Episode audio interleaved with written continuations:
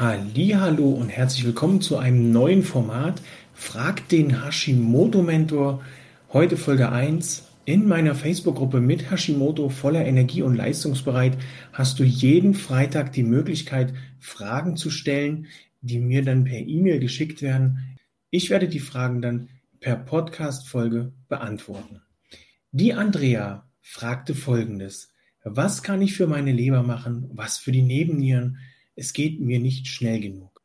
Hier kann ich dir folgendes sagen, schon mal vorweg. Streiche, es geht mir nicht schnell genug. Du brauchst Geduld, denn alles, was deinen Körper betrifft, ist ja auch nicht von heute auf morgen passiert, ob es nun Hormonschwankungen sind oder auch Probleme mit Leber, mit Nebennieren, mit der Schilddrüse. Das hat sich alles entwickelt, das ist ein Prozess. Und hier müssen wir dem Körper natürlich auch die Möglichkeit geben, das langsam wieder in den Griff zu kriegen. Sicher gibt es hier die eine oder andere Möglichkeit, das schneller zu machen, aber das kriegt man, denke ich, nur hin mit hochdosierter Medikamentation. Und das ist ja das, was zumindest ich als ganzheitlich arbeitender Gesundheitsberater eben nicht möchte. Was kannst du für deine Leber machen? Du kannst deine Ernährung umstellen. Du kannst eine Leberentgiftung machen kannst also hier schon mal anfangen, deinen Körper allein durch die Umstellung der Ernährung, indem du Zucker, indem du glutenhaltige Lebensmittel streichst, indem du Le äh, Milchprodukte streichst, ähm, Soja raus aus der Ernährung. Das sind schon mal vier Komponenten. Wenn du die streichst und ersetzt durch frische Ernährung, frische Nahrung, so bedarfsgerecht und artgerecht wie nur eben möglich, tust du hier schon was Gutes für deine Leber.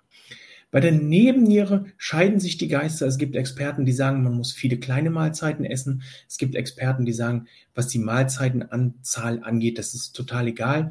Also hier ist es wichtig, dadurch, dass ich kein Fachmann im Bereich Nebennieren bin, bitte wende dich da an ein paar Experten. Ich kann dir gerne unter dieser Folge nochmal ein Interview mit der Julia Tulipan verlinken. Da hast du nochmal die Möglichkeit, dir das Ganze anzuhören. Mit Julia habe ich über den Bereich Nebennieren gesprochen und da haben wir ein paar wichtige Informationen rausgearbeitet. Also da empfehle ich dir das Interview zur Julia. Mit der Julia. So.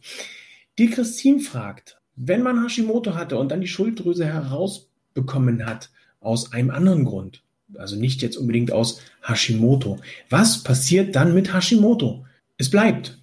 Leider bleiben die Beschwerden rund um Hashimoto in den meisten Fällen, denn das Ganze musst du dir so vorstellen, wenn du in einem Büroverbund arbeitest, dann arbeiten ja zum Beispiel viele Menschen in einem Team.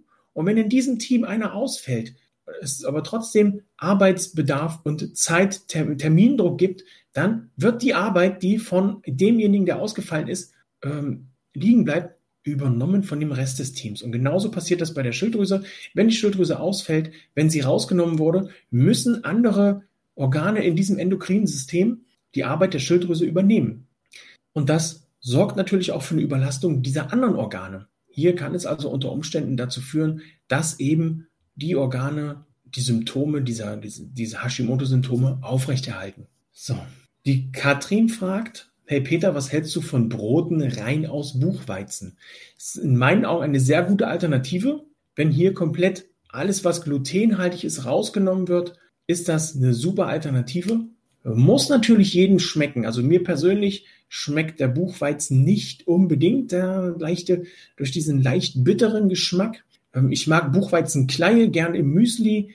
Buchweizenmehl für den Pfannkuchen oder für den Eierkuchen, je nachdem aus welcher Region du kommst, mag ich zum Beispiel schon wieder nicht so. Das ist hier eine reine Geschmackssache, aber generell hast du hier eine gute Wahl getroffen, wenn du Brote rein aus Buchweizen nimmst oder backst.